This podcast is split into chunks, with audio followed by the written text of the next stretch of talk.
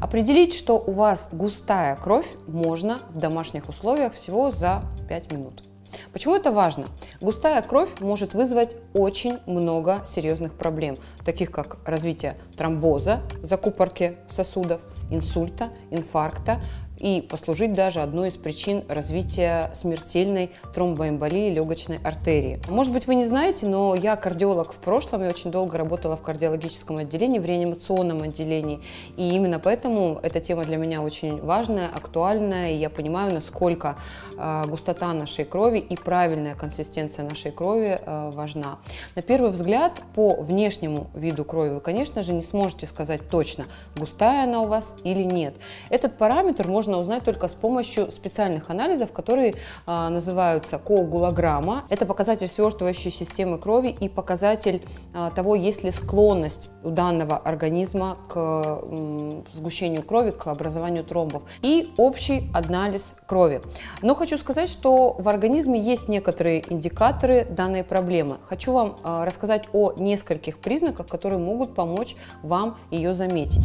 Первое, на что следует обратить внимание, это состояние ваших пальцев.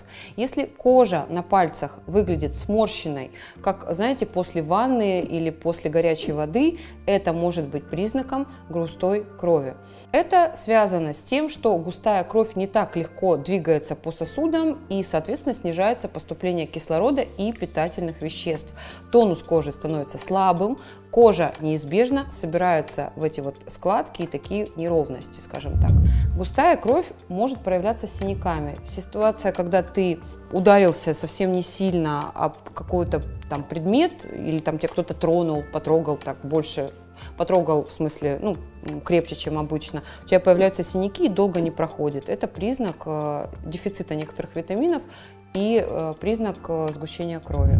Также при сгущении крови а, может повышаться артериальное давление, может быть тяжесть в ногах и отеки ног, а также постоянно холодные руки и ноги. Если вы заметили у себя такие признаки, обратите внимание на состояние своей крови, сдайте хотя бы общий анализ крови и коагулограмму. А, к слову говоря, есть еще несколько причин, почему кровь может становиться гуще. Это может быть связано с питанием, с возрастом и даже с беременностью. Важно, очень важно помнить, что наш рацион питания играет огромную роль в этом процессе. И исследования показывают, что недостаток определенных аминокислот, а, которые входят в состав белка и белков в нашем организме, а также ненасыщенных жирных кислот, например, омега-3, могут сделать кровь более густой. Это подчеркивает важность включения в рацион таких продуктов, как нежирные а, сорта мяса, морская рыба, богатая омега-3, яйца, морская капуста, молочные продукты, различные нерафинированные масла, например, оливковое, чеснок, петрушка, укроп. И в данном случае не столько важна еда, сколько важно достаточное количество простой воды.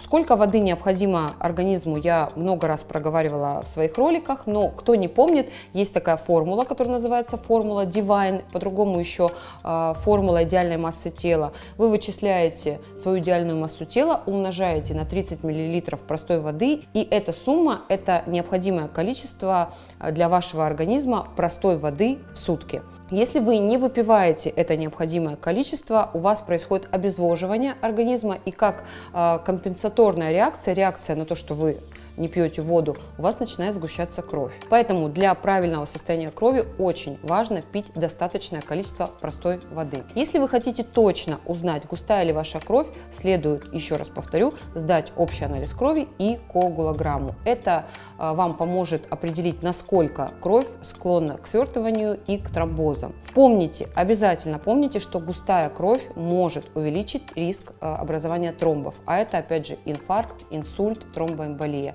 И, э, соответственно, эти состояния э, могут быть опасными для жизни.